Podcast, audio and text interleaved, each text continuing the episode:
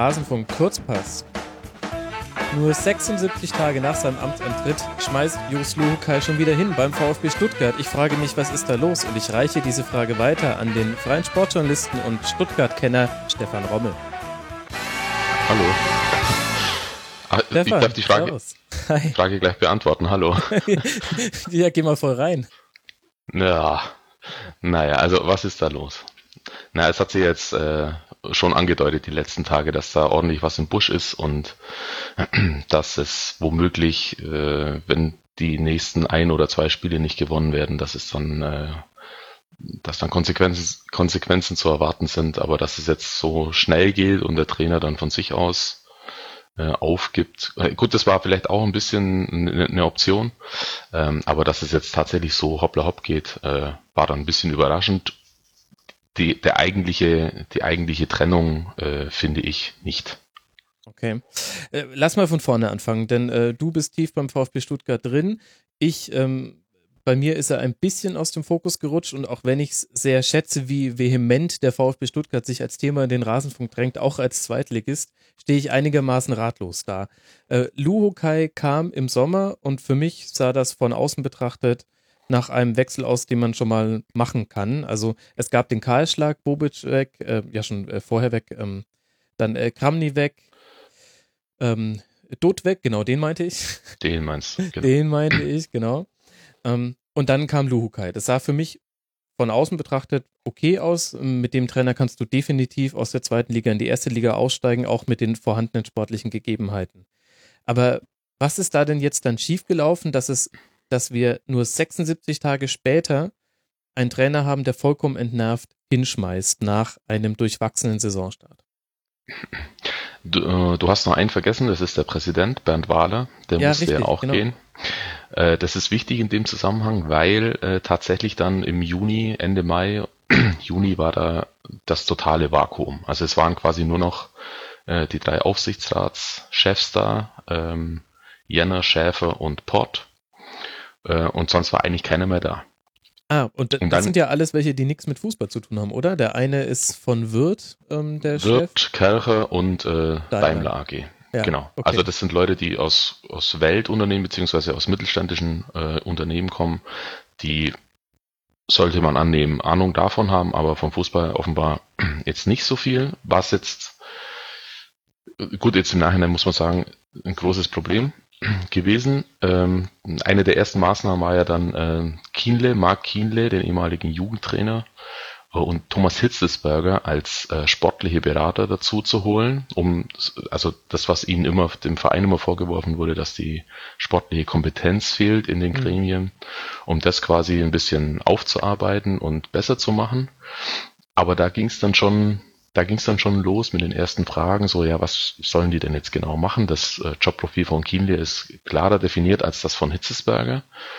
Und äh, mittlerweile, nachdem dann noch zwei, drei andere Leute installiert wurden, unter anderem eben Luhukai und dann später auch Schindelmeiser, äh, weiß momentan keiner so genau, was der Thomas Hitzesberger da jetzt machen soll. Wie oft okay. und muss er da sein oder kann er das von München aus machen oder wie auch immer. Also es ist auf jeden Fall der Grundgedanke war gar nicht schlecht, aber die Umsetzung war halt eher nicht so gut. Ist ein bisschen so, halbgar, oder? Also halbgar, ja, so kann man es auch sagen. Also so, es hat halt so ein bisschen den Anschein, so aktionistisch jetzt was, ja, jetzt haben wir ja, jetzt haben wir ja was gemacht, jetzt wird mhm. ja dann alles gut und jetzt kann uns erstmal keiner mehr was vorwerfen. Ähm, das, das große Problem in der Lugai-Schindelmeister-Sache meines Erachtens war, dass er Lugai deutlich früher da war. Also Lugai war da, als tatsächlich gar kein anderer da war, der irgendeine sportliche Kompetenz hatte. Das heißt, wer hat Luhukai dann geholt? Waren das dann die der Aufsichtsrat? Der Aufsichtsrat genau. und da waren war die ja sportlichen sonst, Berater noch nicht am Bord. War ja sonst keiner da, war ja sonst keiner da und ich glaube auch nicht, dass sie sich dann darauf großartig äh, verlassen hätten, weil, wie du mhm. vorhin schon richtig, wie ich finde, auch bis heute noch eigentlich äh, angedeutet hast, ist Luhukai natürlich eigentlich schon ein sehr guter Trainer, um mit einer ordentlichen Mannschaft in der zweiten Bundesliga den Aufstieg zu schaffen, was er ja, glaube ich, dreimal vorher schon geschafft hat mit Gladbach, Hertha und Augsburg. Genau. Also das ist erstmal, hätten jetzt, wenn du jetzt 100 Leute fragst, hätten 95 gesagt, ja, ist ein guter Mann, für einen Aufstieg passt. Mhm. Äh, jetzt ist natürlich die Frage, inwieweit Lukai sich da jetzt so frei bewegen konnte in der Zeit, wo halt gar kein anderer da war und sich dann vielleicht auch schon bestimmte Gedanken gemacht hat und bestimmte Konzepte für sich selber entwickelt hat und so weiter, die dann aber mit der Installation von Schindelmeiser, es war ja klar, dass ein neuer Sportvorstand kommen muss, also Schrägstrich Sportdirektor, ähm, die dafür, dadurch vielleicht auch torpediert wurden.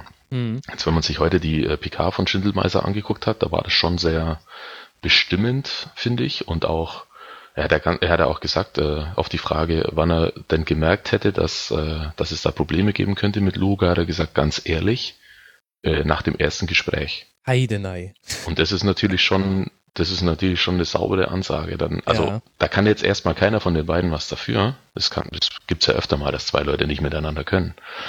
Die Frage ist ja aber, wie kommt jetzt das Gremium dazu, zwei solche Leute einzustellen? Ja, genau. Also ich muss mir da vorher Gedanken machen, das sind dann jetzt, weil ein Präsident gibt's ja immer noch nicht, es sind jetzt die zwei wichtigsten Leute in meinem Verein, wenn ich mich nicht selber so wichtig nehme. Aber das ist eine andere Geschichte. Es sind die zwei wichtigsten Leute in diesem Verein und die müssen halt miteinander funktionieren. Es gibt immer mal wieder Ausnahmen, wie in Hannover vor ein paar Jahren äh, mit äh, Schmatke und Slomka, die halt einfach auf einer geschäftlichen Ebene so lala funktioniert haben. Da war auch sportlicher Erfolg da, aber halt so sonst miteinander nichts zu tun haben wollten. Aber das ist, finde ich, die totale Ausnahme. Gute Bundesliga- oder Profiklubs zeichnen sich dadurch aus, dass die drei Leute, die da was zu sagen haben, Präsident, äh, Sportmanager oder Sportdirektor und Trainer vor allen Dingen, dass die drei miteinander funktionieren und dann läuft der Laden. Ja. Mhm. Also das jetzt äh, verkürzt dargestellt. Und das, also um dieses, dieses Grundprinzip so arg äh, zu verletzen, dass es der ganz große Fehler, der jetzt natürlich auf den Aufsichtsrat zurückfällt. Also ich finde, man kann jetzt, klar kann man jetzt sagen, Lukai, der ist mit Sicherheit kein einfacher Typ, der ist auch stur. Äh, Schindelmeiser kann ich schwer einschätzen, weil er so lange weg war vom, von der Bildfläche. Der ist aber auf jeden Fall offenbar sehr klar in dem, was er vorhat und was er für Ansagen macht. Das ist, das ist okay, aber ich kann dann nicht, ich kann dann nicht äh, von vornherein sagen, ja, das wird jetzt schon irgendwie gut gehen mit den beiden, weil jeder ist in dem, was er da in seinem Bereich äh, gut genug, um mit dieser Mannschaft wieder aufzusteigen. Und dann aber nach, also quasi schon nach, nach Stunden oder nach Tagen zumindest zu merken, ja, hoppla, das funktioniert ja überhaupt nicht. Also die hatten, die hatten vor drei Wochen äh, in Düsseldorf 1-0 verloren und nach dem mhm. Spiel hat der, der Lukai saß im Prinzip fast nur auf der Bank während des Spiels und da gab es ja tatsächlich sehr brenzlige Szenen, Elfmeterszene für Düsseldorf, die dann zum entscheidenden Tor geführt hat, die fragwürdig war. Äh, ganz am Schluss noch eine Elfmeterszene, die eigentlich für den VfB hätte äh, geahndet werden müssen, mit der Chance zum Ausgleich in der Nachspielzeit. Und da gab es danach Field, äh, Field Interviews mit, mit Lukai und Funkel, dem Trainer von Düsseldorf. Und normalerweise gehst du davon aus, dass der Trainer jetzt, der gerade unterlegen ist, mhm. aus dem Sattel geht, dass der da jetzt ein bisschen Druck macht, dass der sich beschwert und und dann steht er da und erzählt Seelen in Seelenruhe, äh, so als ob er jetzt gerade mit dem Funkel äh, an, am Tresen steht und gerade gleich ein Bier bestellt. Also so wirklich auf einer ganz, als ob die jetzt Kumpels wären und die unterhalten sich jetzt halt so ein bisschen über Fußball. Und da habe ich mir zum ersten Mal gedacht, das ist ja echt eigenartig. Vor allem so kennt Luca man Luca ja auch gar nicht. Mh, hm, ja und nein, also der, äh, aber er kann schon auch äh, der kann ja schon auch aus der Haut fahren. Ja. Gerade wenn er sich un, äh, ungerecht behandelt fühlt. Und da in dem Spiel hätte man das durchaus so sehen können, dass das nicht ganz gerecht war. Aber der hat das einfach so hingenommen. Und da habe ich mich zum ersten Mal gedacht, okay, also irgendwie, das finde ich jetzt eigenartig. Aber da war ja die Länderspielpause, dann der Sieg in Sandhausen. Mhm. Der fußballerisch natürlich auch grottenschlecht war, wirklich grottenschlecht. Ähm, und jetzt halt letzten Freitag dann eben das Spiel gegen Heidenheim, das ein absoluter Offenbarungseid war auf, auf ganz vielen Ebenen. Mhm. Und da wurde, eskalierte das ja dann danach, unmittelbar auf der Presse, Pressekonferenz danach, äh, ist es ja dann ganz, das Ganze eskaliert und dann auch so wirklich an die Öffentlichkeit getragen worden, dadurch, dass die beiden sich quasi völlig konträr zueinander geäußert haben. Öffentlich. Öffentlich, genau. Also der Trainer hat äh, auf der PK was erzählt von äh, äh, Spieler sind noch nicht so weit, die, die können das noch nicht äh, spielen, deswegen sitzen die drau draußen und der äh, Schindelmeister sagt fünf Minuten später, äh, es ist Aufgabe des Trainers, die jungen Spieler heranzuführen und dann funktioniert es schon. Also jetzt sinngemäß. Mhm. Ja, das ist ähm, da, genau, das war halt klar, was Sache ist. Und dann, wie gesagt, ging das jetzt hoppla hopp. Am Montag, glaube ich, war das, äh, stand dann auf einmal zu lesen, welche Spieler äh, denn angeblich bevorzugt hätte. Mhm. Wobei ich bei dieser Geschichte echt ein bisschen vorsichtig bin, weil man ja dann auch weiß, intern in so einem Verein, wenn dann, wenn man sich dann quasi darauf äh, verständigt hat, dass einer zum Abschluss freigegeben ist, dann steckt man sowas halt einfach auch mal durch. Ja. So eine Info, die jetzt schwer zu verifizieren ist, außer von dem von den Beteiligten selbst, also von Luhukai selbst, wenn er jetzt wirklich gesagt hätte, ja, das stimmt, ich wollte Ronny haben von Hertha BSC und ich wollte äh, äh, Marco Marin wurde da genannt haben, äh, dann hätte ich das, würde ich das auf jeden Fall glauben. So bin ich mir jetzt nicht so ganz sicher, ob das jetzt nicht einfach eine Sache ist, die halt dann denjenigen, wie gesagt, der im Visier ist, noch schlechter dastehen lässt, als er vorhin schon, weil man natürlich jeder sagt, ja, super, Schittelmeister, super gemacht mit solchen Spielern, kannst du nichts anfangen. Ja. Also zumindest nicht auf Dauer. Ich, ich glaube halt auch, also wenn man jetzt aufs Inhaltliche schon mal gehen mag, Schwindelmeister hat natürlich, muss natürlich eine gewisse Mittelfristigkeit im Blick haben. Mhm. Und deswegen hat er ihm, hat er ja auch Spieler geholt, von denen es dann dann, also jetzt gegen Ende der Transferperiode, wo es dann hieß, die wollte Luhuka ja gar nicht. Den Asano, ähm, den äh, Pavard, den Innenverteidiger und den Flügelspieler von Lissabon. Mhm.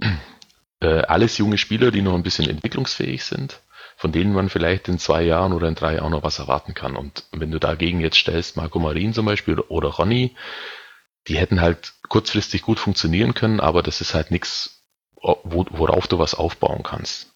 Ja, ich meine, die Mischung macht es halt ja, vielleicht, ne? Also ja, die Mischung Lukai weiß natürlich auch, wie du aufsteigst und der weiß auch, was ein ein Team in der zweiten Liga erwartet. Ähm, dem, Absolut. Vielleicht hätte man sich in der Mitte treffen können. Ich meine, das sind jetzt alles drei Namen. Also ich kenne da jetzt nur die Namen und die, die ja. sportlichen Biografien, aber da sage ich jeweils, genau wie du, ja, cool, ist halt quasi mit auf Zukunft gedacht.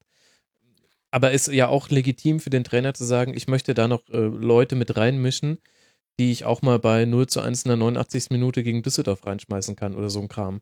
Absolut richtig, absolut. Also ich will mich da jetzt auch gar nicht auf, erstmal gar nicht auf eine Seite schlagen. Ich, ich sehe die Notwendigkeit auf beiden Seiten gegeben. Äh, allerdings widerspricht sich Lukai natürlich auch in gewisser Weise. Also er kann ja nicht behaupten, äh, die neuen Spieler, die jetzt seit knapp zwei Wochen da sind, die wären noch nicht so weit. Das kann er in seiner Expertise als Trainer natürlich sehr gut einschätzen, aber er kann ja dann nicht äh, den Leuten im Gegenzug verkaufen wollen, dass einer wie Ronny, der glaube ich zwei Spiele gemacht hat letztes Jahr, dass der dann jetzt auf Anhieb funktionieren würde. Das kann ja nicht sein. Also da, das, das halte ich für einen totalen Widerspruch. Und da hat er sich auch nicht, nicht, äh, nicht schlau verhalten, finde ich. Ja, vor allem ist das natürlich er, die Frage der Kommunikationswege, so oder? Also du kannst ja, das, das, halt nicht öffentlich machen. Also das musst du beiden du, Seiten eigentlich vorwerfen. Selbst wenn die das im ersten Gespräch merken oder gerade wenn sie das schon im ersten äh, Gespräch gemerkt haben. Gehen wir einfach mal davon aus, es war für beide relativ früh klar, ähm, wir vertreten unterschiedliche Interessen. Dann musst du eigentlich äh, in der Off-Season, sage ich jetzt mal, einen Weg finden, damit auch umzugehen. Oder? Ja, ja klar. Also nochmal, also das letzten Freitag dann nach dem Heidenheim-Spiel, ähm, das war dann halt die Eskalationsstufe nach außen, die sehr wahrscheinlich intern schon längst gezündet wurde. Und äh, da war es dann schon zu spät und im Prinzip dann, wie man jetzt ja auch weiß, nur noch tatsächlich eine Frage der Zeit.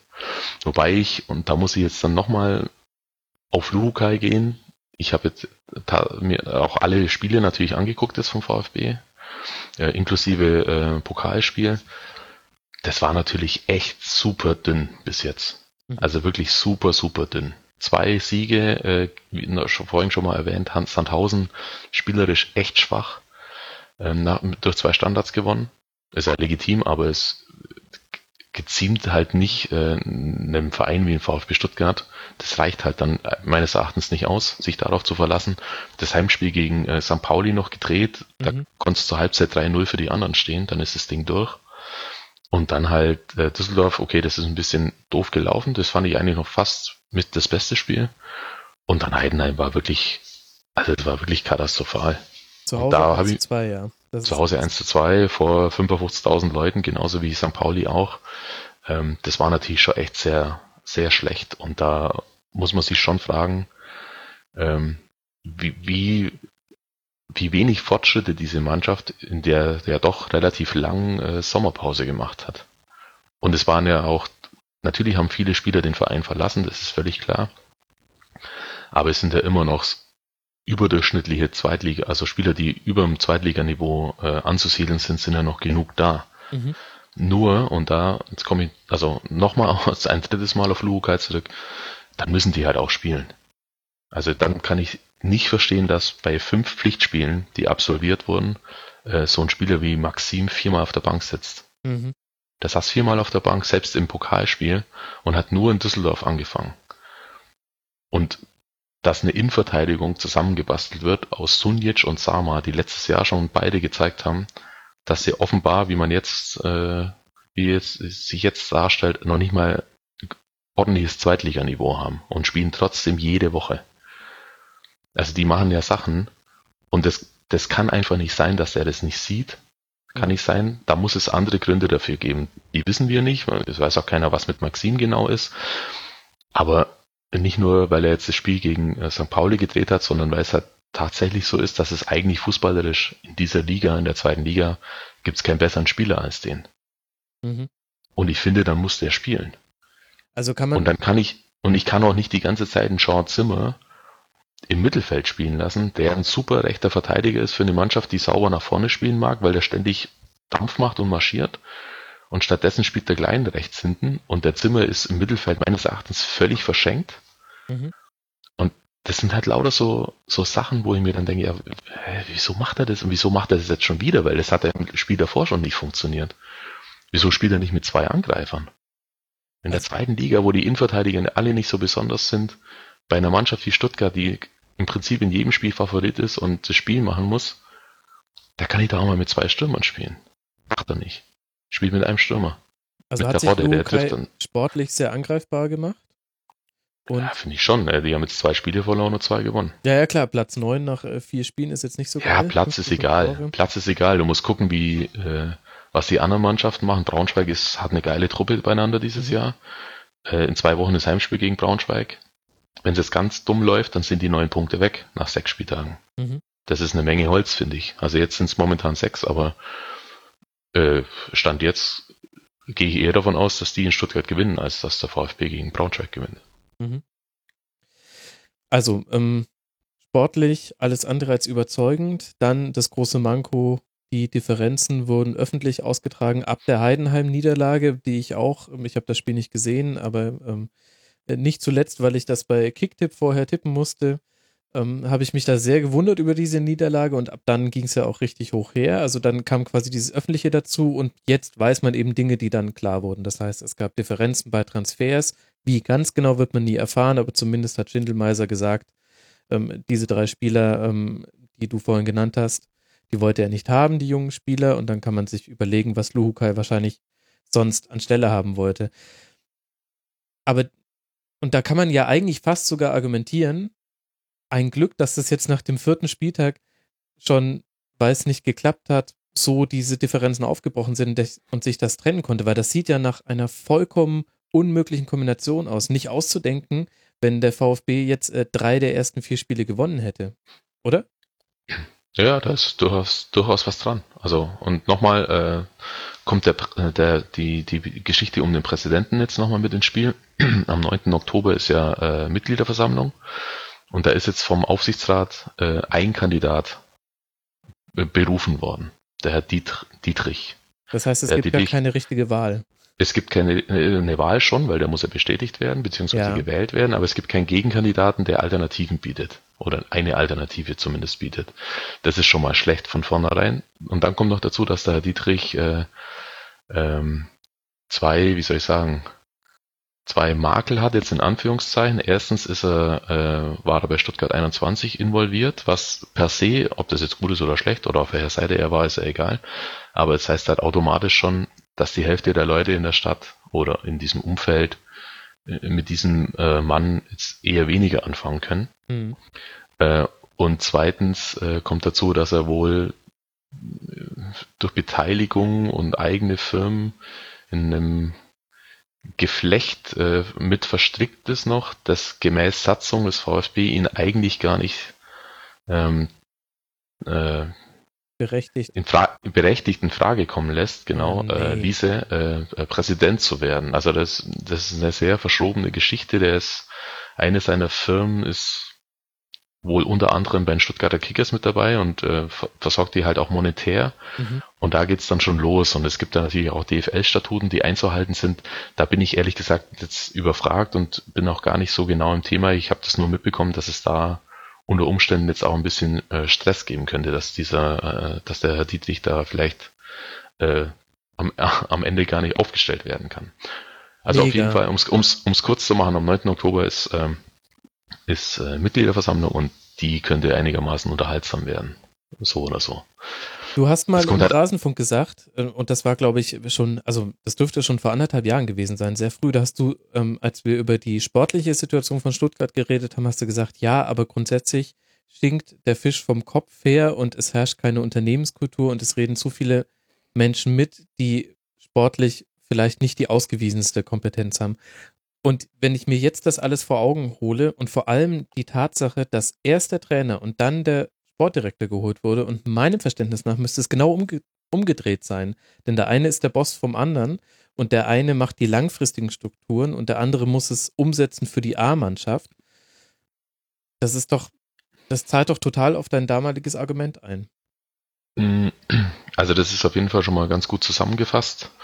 Äh, ob, ob da jetzt viele oder wenig Leute mitreden, ist ja erstmal nicht so wichtig, wenn solange das alles, die richtigen solange sind. alle, ja, erstens, wenn sie die richtigen sind und solange dann alle in dieselbe Richtung laufen. Mhm. Aber es kann ja nicht sein, dass drei Leute nach links laufen und fünf nach rechts. Und deswegen, also die, der ganze Verein ist dermaßen, äh, hat sich dermaßen ins Chaos, selber ins Chaos gestürzt und begreift einfach nicht, wie er selber tickt. Das, also das check ich einfach nicht, dass die das nicht kapieren. Ähm, dass es nicht von allein oder wenn ich jetzt ein oder zwei Leute einfach mal hole und dann auf die äh, hoffe, dass es dann nicht funktioniert. Ich habe heute irgendwo gelesen, der VfB hat die, die letzten sieben Trainer, also in den letzten drei Jahren sieben Trainer. Und diese Trainer hatten eine, eine durchschnittliche Arbeitszeit von 16 Spieltagen. Das ist ja absolut lächerlich. Und ja, ja. da kannst du, dann kannst du irgendwann auch gar nicht mehr hergehen und die einzelnen Entscheidungen auseinander pflücken und, weil es gibt ja immer einen Grund, warum jetzt dann Stevens kommen musste, fünf Spieltage vor Schluss oder sowas. Die Gründe gibt's immer. Die entscheidende Frage ist ja, wie sieht eigentlich jetzt genau, ähm, in der Wirtschaft würden sie wahrscheinlich sagen, die Wirtschaftsleute, die da im Aufsichtsrat äh, sitzen, wie sieht das Assessment Center aus? Also nach mhm. welchen Kriterien stellt ihr denn bitteschön welche Leute für welchen Posten ein? Das ist meines Erachtens mhm. die absolut entscheidende Frage da. Und es war ja nicht nur so, oder ist ja nicht nur so, dass dann äh, Trainer ausgetauscht wurden, sondern halt auch in der Zeit drei Sportdirektoren und zwei Präsidenten und der dritte steht vor der Tür. Mhm. Und Sportdirektor also Dutt hat sich angekündigt mit einer Pressekonferenz, wo er quasi gesagt hat, kein Stein bleibt auf dem anderen, ich werde mich daran messen lassen. Musste er dann auch und musste gehen, aber da hattest du natürlich auch schon wieder wilde auch Richtungswechsel drin mit der Entlassung von Zorniger hin zu Kramny und so weiter. Ja, ist ja okay. Also ich, das war ja auch gar nicht so verkehrt. Vielleicht war der, war die ja, Tonalität die, die, falsche. Ja, die wäre ja damals, äh, die wurde ja angepeilt. So ist es ja nicht. Ich, ich gehe mal davon aus, dass da keiner hingeht und sagt, ich mache jetzt hier ein Jahr lang und dann gehe ich wieder, sondern dass da jeder ein, ja, aber da muss man das noch ein bisschen hat. aushalten. Also ja, also ja. ich meine, Zorniger ist jetzt ein Spezialfall, aber andererseits ist es so, so kann man sich natürlich immer bei jedem Trainerwechsel rausreden, dass es ein Spezialfall war. Zorniger ist, ja. Also wenn man, wenn man sich für einen Weg Meinung. entscheidet, ja. Also das Gegenmodell dazu ist ja der Werder-Weg, den ich witzigerweise aber gerade in der letzten Schlusskonferenz auch kritisiert habe. Äh, vielleicht bin ich auch einfach ein Mecker-Typ. Aber wenn man sich für einen Weg entscheidet, dann muss man doch auch be bereit sein dafür, die ersten Schritte, die tun halt meistens weh. Und, und es kann halt auch so sein, dass die ersten Meter auf einem Weg aussehen wie ein Rückschritt und erst dann kommt die Kurve und es biegt sich um. Das ist jetzt so ein bisschen poetisch gesprochen, aber es wird halt auch ständig, also diese drei und die fünf Leute, die in unterschiedliche Richtungen drängen, ähm, die kriegen ja aber auch ständig den Ball zugeworfen. Es ist nicht so, dass wenigstens die fünf mal für zwei, drei Jahre die Richtung bestimmen dürften und wenn dann der Kahn im Dreck steht, dann sagen die drei anderen, okay, gut, jetzt müssen wir aber wirklich unseren Weg einschlagen. Absolut. Also die, die Konsequenz, ist ganz radikal gedacht, aus meiner Sicht müsste sein, Aufsichtsrat äh, entlassen, abwählen. Der wurde ja eh schon die letzten Jahre äh, bei den Mitgliederversammlungen äh, nie entlastet. Okay. Ich glaube, beim letzten Mal waren es fast drei Viertel der Leute, die dagegen gestimmt haben. Das sagt ja auch schon einiges aus. Mhm. Ähm, e-, erstens das. Und zweitens braucht der Club einfach, äh, du hast es vorhin Unternehmens, ich sag, ich sag Leistung, der braucht keine, der braucht eine Leistungskultur. Der braucht wirklich auf jeder, auf jeder einzelnen Ebene in dem ganzen Laden muss eine richtige Leistungskultur her. Das geht los beim Hiwi auf der Geschäftsstelle und hört auf beim Topverdiener im Kader. Und es kann einfach nicht sein. Und davon hat halt, haben halt äh, ganze Generationen von Mannschaften in Stuttgart gelebt, dass denen, die haben noch nicht mal den Vertrag unterschrieben, dann stand da schon das Auto auf dem Hof. Das geht nicht. Das kann, das kann so nicht funktionieren. Und weil du gerade eben Zorniger angesprochen hast oder den, den Knackpunkt, ich finde, das war tatsächlich ein Knackpunkt, wo es in die richtige Richtung hätte gehen können. Das hat man hier auch schon äh, ausufernd oft äh, besprochen. Ich bin immer noch der Meinung, dass die Trennung falsch war damals. Es gab natürlich absolut stichfeste Gründe dafür. Trotzdem, wie du gerade eben schon gesagt hast, vielleicht hätte man das jetzt einfach auch mal aushalten sollen und sagen sollen, hey, wisst ihr was? Natürlich ist es, mag das ein verschrobener Typ sein und der kann mit den Medien vielleicht nicht so gut, aber hey, das ist mir doch scheißegal. Wenn der dann nachher die Mannschaft auf Linie bringt, und wenn es 15 oder 17 Spieltage äh, dauert, der Weinziel war mal, hatte mal neun Punkte oder elf mit Augsburg nach einer Vorrunde, genau. das noch drin blieben. Da muss man das halt einfach auch mal aushalten, weil wir haben uns für diesen Tra Trainer entschieden und dann ziehen wir das halt jetzt auch mal durch. Aber so viel äh, Geduld ist offenbar, beziehungsweise so viel ja, Durchhaltevermögen ist offenbar dann zu viel verlangt oder ich weiß auch nicht. Also auf jeden Fall, also es ermüdet halt die Leute, die sich damit beschäftigen und die vor allen Dingen äh, deren Herzblut da dranhängt, die ermüdet dieses, dieses ewige Hamsterrad von und wieder ein neuer und wieder ein neuer, das ermüdet halt unglaublich. Und ja, ja klar. ich habe heute gelesen, so viel, noch 100 Tage bis Weihnachten oder wie der VfB Stuttgart-Fan sagt, noch drei Trainer. Ja, das raubt halt Glaubwürdigkeit. Also selbst von den Leuten, von denen halt äh, die meisten noch nicht mal die Namen wissen, geschweige denn, dass die da irgendwas zu sagen haben, aber dann heißt es halt nur, ja, also irgendeiner muss ja da sein, der dann eine Entscheidung trifft. Und die äh, ist halt wirklich in regelmäßiger, in schöner Regelmäßigkeit äh, offenbar die falsche, beziehungsweise so gewählt, dass sie nicht dauerhaft sein kann, aus welchen Gründen auch immer. Aber dann lass doch mal genau in die, in die Zukunft gucken, weil das würde mich interessieren. Es gibt meiner Meinung nach zwei Baustellen, die sind unterschiedlich schwierig zu lösen und auch unterschiedlich schwierig für uns einzublicken. Und ich finde, das eine ist quasi die politische Baustelle, dass du im Verein, im Aufsichtsrat, in den entscheidenden Gremien mehr Leute bräuchtest, die eine Sportkompetenz haben und die vielleicht auch den VfB Stuttgart ein bisschen anders verstehen und dann eventuell auch besser. Und die andere Perspektive wäre die sportliche, wo man sagen kann, okay, welchen Weg würde denn wahrscheinlich Jan Schindelmeiser jetzt einschlagen? Lass mal erst mit dem vielleicht ein bisschen schwierigeren anfangen. Gibt es denn überhaupt im Stuttgarter Umfeld man hat ja da immer so bestimmte ehemalige Vereinskoryphäen oder besonders andere große Unternehmer. Gibt es dann da überhaupt Leute, wo du sagen würdest, mit denen im Aussichtsrat könnte da was anderes anfangen? Welche, von welcher Kategorie sprechen wir denn da? Naja, es gibt ja schon auch äh, Leute, die eine sportliche Vergangenheit haben, die in, in den Gremien sitzen. Also Guido Buchwald ist mit dabei, äh, Hermann Ohlicher ist äh, Ehren, Ehren, weiß ich gar nicht, Aufsichtsrat, irgendwie sowas. Ähm, aber damit ist es ja nicht getan. Das hatte ich, wollte ich ja vorhin schon mit der Hitzesberger Sache an, äh, andeuten. Dann muss ich die Leute halt, erstens muss ich denen dann, also erstens müssen die was können und zweitens muss ich denen vertrauen und die dann auch machen lassen. Ja. Weil sonst hat es ja alles überhaupt keinen Wert. Äh, nur einen zum äh, Frühstücksdirektor mäßig da hinsetzen und äh, den dreimal in der Woche da äh, nach Cannstatt kommen lassen, das bringt ja keinem was. Also das ist das Erste. Ähm, die anderen Sachen, wie gesagt, also es ist auch meines Erachtens egal, ob da jetzt im Umfeld irgendwelche Allgebers, die schon mal da waren und dann auch mal wieder nicht, oder Förster, der schon mal da war und dann mal wieder nicht, oder der Hansi Müller, der schon mal da war und dann mal wieder nicht. Das ist gar nicht so wichtig. Es gibt auch Leute, die gut genug sind, so einen Verein ordentlich zu führen, die keine Sekunde Bundesliga gespielt haben. Mhm. In Bremen war der äh, sind jetzt witzigerweise auch wieder zwei oder mit dem Trainer dann sogar drei Leute da, die Werder-Vergangenheit haben.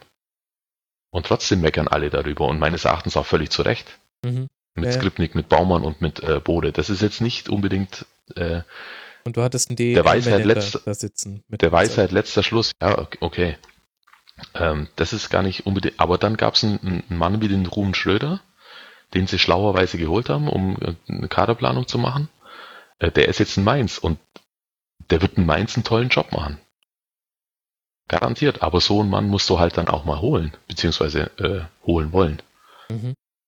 Und nicht im Dezember äh, 2000, jetzt muss ich kurz überlegen, dass ich nichts durcheinander bringe, 15, nee Quatsch, 14 äh, Robin Dutt ausgraben, der äh, zwei Wochen vorher noch äh, oder ein halbes Jahr vorher noch irgendwie oder ein anderthalb Jahre, Entschuldigung, vorher noch gesagt hat, er muss unbedingt wieder Trainer werden, weil er äh, jeden Tag das Gras sehen mag, äh, wenn er auf dem Trainingsplatz steht.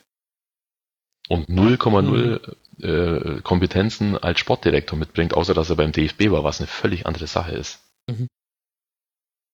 Also da fehlt mir einfach dann auch mal der Mut, das zu machen und dann, wenn sie mal mutig waren, wie damals mit Thomas Schneider, der auf Labadia gefolgt mhm. ist als äh, Trainer, und es äh, fängt dann an zu stottern, dann das einfach dann auch mit durchzuziehen. Aber es werden ja auch abseits von, von den Profisachen äh, auch oder wurden ja auch Entscheidungen dann äh, getroffen, die einfach schwer nachvollziehbar sind. Da werden Jugendtrainer, die müssen dann gehen äh, oder werden gegangen und heuern dann halt einfach mal so in Hoffenheim an. Mhm. Also schlimm genug, Hoffenheim äh, grast ja eh schon den Jugendbereich ab und der VfB hat es ja eh schon schwer in diesem Bereich, weil vor zehn Jahren gab es halt Hoffenheim noch gar nicht. Und da gab es auch kein Nachwuchsleistungszentrum in Heidenheim und keins in Sandhausen und keins in äh, kein ordentliches in Freiburg und so weiter und so weiter. Also die, die ganzen Baden-Württemberg war halt, hat der VfB alles abgegrast und dann konnte man schön auswählen. Und mittlerweile ist es ja anders und da muss man sich halt auch auf die Gegebenheiten einstellen. Vielleicht das aber perfekte da, Stichwort. Weil da wurde sowas von geschlafen. Ja. Äh, aber wenn wir da jetzt schon bei Hoffenheim sind, dann können wir, also ja, äh, äh, ein ähm, Brain Drain nennt man es ja, glaube ich, äh, Richtung Hoffenheim, aber umgedreht hat der jetzt ja auch stattgefunden. Und da würde mich mal interessieren, ähm, deine Meinung zu Jan Schindelmeiser. Der war bei Hoffenheim von 2006 bis, ich muss gerade nochmal kurz nachgucken, 2010. Das heißt, er ist gekommen in der Saison, in der dann Rangnick in der Regionalliga aufgestiegen ist und er ging dann, als man eine Erstligasaison am Ende dann auf Platz 11 beendet hat. Aber das heißt, er hat quasi von der Regionalliga bis zur ersten Liga mit dieser krassen ersten Saison auch damals, die hat er noch mitbegleitet. Und dann war er, du hast es vorhin auch schon gesagt, von der Bildfläche komplett verschwunden. Mir war der Name quasi schon entfallen. Ich musste arg in meinem Hirn wühlen, bis mir wieder einfiel, woher ich den Namen kenne. Und jetzt stelle ich mir die Frage, was, mein, was meinst du, für was steht der und was ist quasi der, der Gedanke, der ihn vorantreibt oder den er für den VfB Stuttgart hat. Denn je mehr wir darüber reden, desto mehr habe ich den Eindruck, vielleicht ist diese ganze Aufsichtsratsschiene und so, die ich aufgemacht habe, tatsächlich gar nicht so wichtig, sondern er könnte jetzt vielleicht nach Bobic, nach Dutt, bei denen man das auch schon gedacht hat, vielleicht tatsächlich derjenige sein, der diese andere Kultur und die auch, der auch die andere Idee für den VfB Stuttgart hoffentlich langfristig nach vorne treibt. Ja, die Hoffnung haben natürlich äh, die meisten, aber ich, das kann ich wirklich schwer einschätzen, weil da geht's mir wie mir wie fast jedem anderen auch. Ähm, dafür war er jetzt zu lange weg und mhm. man weiß ja auch nicht so ge ganz genau, was er da gemacht hat in der Zeit. Außer diese paar launigen Anekdotchen da von wegen hier äh, Oldtimer oder Autos zusammenschrauben und sowas, das interessiert ja keinen. Ich, er muss ja was anderes gemacht hat, mit dem er Geld verdient hat, sechs Jahre lang oder fünf, weiß nicht, wie lang es war. Ähm, insofern, da tue ich mich ein bisschen schwer. Also ich weiß nur aus seiner Augsburger Zeit, er war in Augsburg auch mal. Ähm, er ist schon einer, der, der eine klare Ansicht hat und die dann auch klar ver vertreten kann und auch beharrlich vertreten kann. Ähm, allerdings weiß ich dann jetzt nicht, inwieweit das gut oder, oder auch äh, für ihn zum Nachteil sein könnte in so einem Verein wie in Stuttgart, wo es ja dann doch offenbar sehr speziell auch bisweilen zugeht. Und äh, da tue ich mich echt schwer, jetzt da zu sagen, ja, so und so wird das, wird das jetzt dann in Zukunft machen. Es ist allerdings, um dann wahrscheinlich eine deiner Fragen noch vor, vorwegzugreifen oder vorauszugreifen, ähm, schon anzunehmen, dass er sich in seinem Netzwerk jetzt auch erstmal umhören wird oder vielleicht wahrscheinlich schon längst gemacht hat. Mhm. Und da kommen wir dann halt wieder in Hoffenheim raus und bei so einem Namen wie Gistol. Mhm. Ähm, das hat er, glaube ich, heute auf, auf der PKA schon, war, wurde die Frage gestellt, hat er gesagt, er will jetzt erstmal keine äh, nichts dazu sagen. Nur so viel, äh, jeder weiß, dass er mit ihm schon zusammengearbeitet hat in Hoffenheim. Das ist ja schon einiges. Mm, ja, kann, könnte, könnte sein. Es, es liegt natürlich, es wäre natürlich schon auch naheliegend. Und ich glaube, damit könnten einige auch ganz gut leben, weil, also was mir halt total fehlt, ähm, im, im Zusammenhang mit, mit, äh, mit Trainern in Stuttgart, Zorniger mal ausgenommen und diese paar Spiele mit, mit Stevens ist halt, dass da ein Trainer da ist, bei dem man, dessen Mannschaft man, wenn man, wenn die jetzt nicht gerade weiß, mit einem roten Brustring rumlaufen würden, sofort erkennen würde, das ist jetzt eine XY-Mannschaft. Also das ist jetzt eine zorniger Mannschaft meinetwegen oder das ist jetzt eine Gistol-Mannschaft. Und ich glaube, da ähm,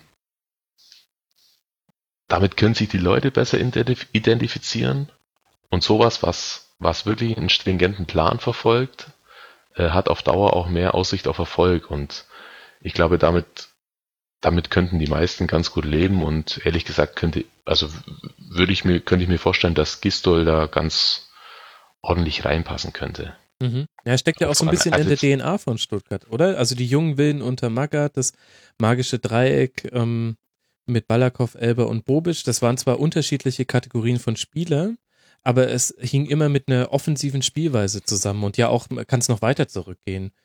Also das ist doch schon eigentlich so ein bisschen, dafür stand doch der VfB Stuttgart schon öfter, dass man sagen kann, für eine, für eine ambitionierte Offensivmannschaft.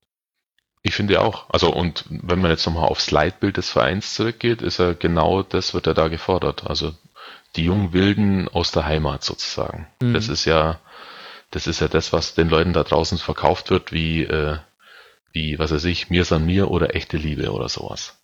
Mhm. Natürlich Marketing-Sprech, aber im Prinzip äh, greift es ja genau die Themen auf, die früher, die es früher halt schon gab. Das ist ja auch völlig okay und ich finde, ich glaube auch, dass die Fans sich am ehesten mit sowas identifizieren könnten und ein letztes Mal jetzt noch auf Zorniger zurück. Genau, das war ja am Anfang der letzten Saison der Fall. Mhm. Also der Fußball, der da gespielt, gespielt wurde, hat ja, der hat ja jedem gefallen. Die Ergebnisse haben halt gefehlt. Aber der Fußball an sich, das war ein klarer, ein klar zuzuordnender Fußball. Und kein Wischiwaschi wie unter Labadia oder wer danach noch alles kam. Sondern da war völlig klar, das ist gewollt und so wird's gespielt und dann kommen hoffentlich die richtigen Ergebnisse, aber das war ja da dann nicht der Fall. Und das war jetzt auch eine Sache, die bei Luca einfach nicht gestimmt hat. Der, der ist halt ein Sicherheitsspieler das kann funktionieren, hat, er, hat er ja schon oft genug bewiesen in der zweiten Liga und vielleicht hätte er es jetzt auch nur am Anfang so machen wollen, bis sich die Mannschaft ein bisschen äh, besser findet. Aber halt immer nur über die Außen zu spielen, weil ich Angst habe, ich verliere den Ball sonst in der Mitte. Na, das kann es ja nicht sein. Mhm. Also bei allem Respekt vor Mannschaften wie Heidenheim oder Sandhausen, aber äh, die muss ich als VfB Stuttgart halt auch äh, übers Zentrum knacken können und wollen und nicht nur äh, jeden Ball mit Gewalt nach außen spielen, weil da tut der Ballverlust nicht so arg weh. Also das ist mir dann so wenig. Ja, vor allem in der Situation auch. Du spielst eben als Erstliga-Absteiger, der als der Hauptfavorit auf den Aufstieg wieder geht und äh, Bundesliga, zweite Bundesliga ist sowieso schon defensiv ein anderes Pflaster als erste Bundesliga.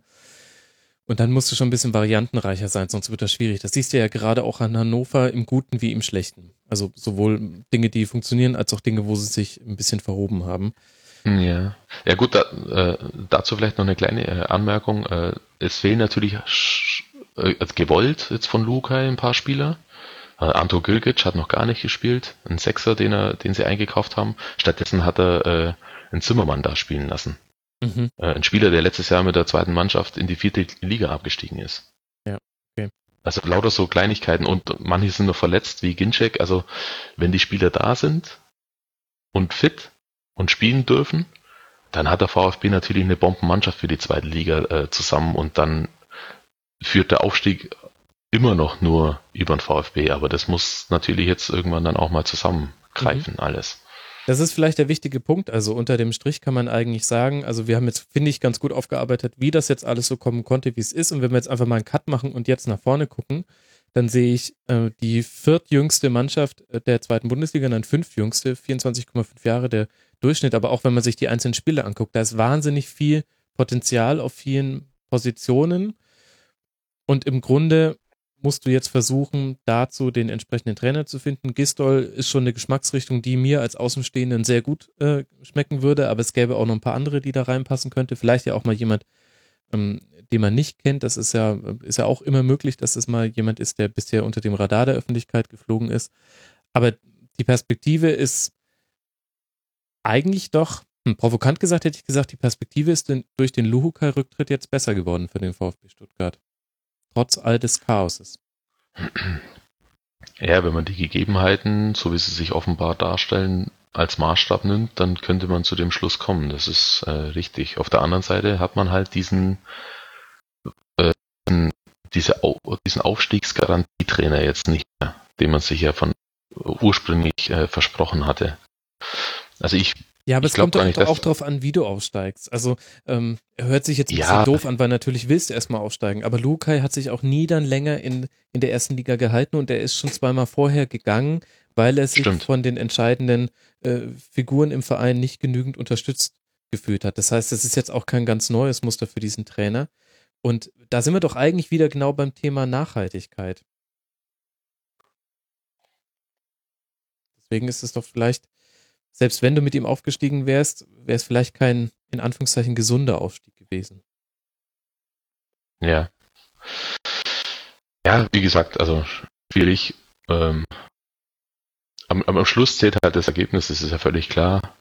Aber äh, die Bedenken waren jetzt wohl wirklich so groß, dass es gar nicht mehr funktionieren kann, äh, dass man da jetzt einen erzwungenen Schlussstrich, wenn man es so nennen mag, äh, ziehen musste. Mhm. Stefan, ich danke dir sehr. Jetzt hast du zumindest für mich hier viel Klarheit wieder reingebracht und ich merke mir vor allem, dass man sich das Spiel gegen, gegen Braunschweig in zwei Wochen dann mal unter dem Gesichtspunkt auch angucken könnte. Ähm, vielen Dank dir, dass du dir die Zeit genommen hast und mich hier eingeführt hast. Stefan Rommel, freier Sportjournalist und bei Twitter als Ed Knallgöwe unterwegs. Stefan, vielen Dank dir. Gerne.